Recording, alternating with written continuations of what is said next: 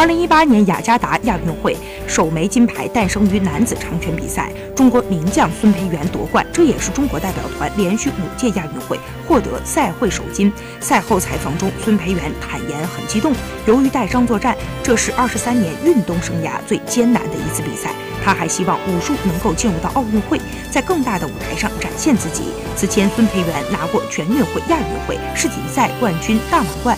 并在长拳、刀术、棍术等项目上实力突出。对于孙培元来说，亚运比赛和雅加达赛场是他的福地。四年前的仁川亚运，孙培元先是拿到了套路刀棍全能冠军，而2015年雅加达世锦赛，他又在男子长拳项目登顶。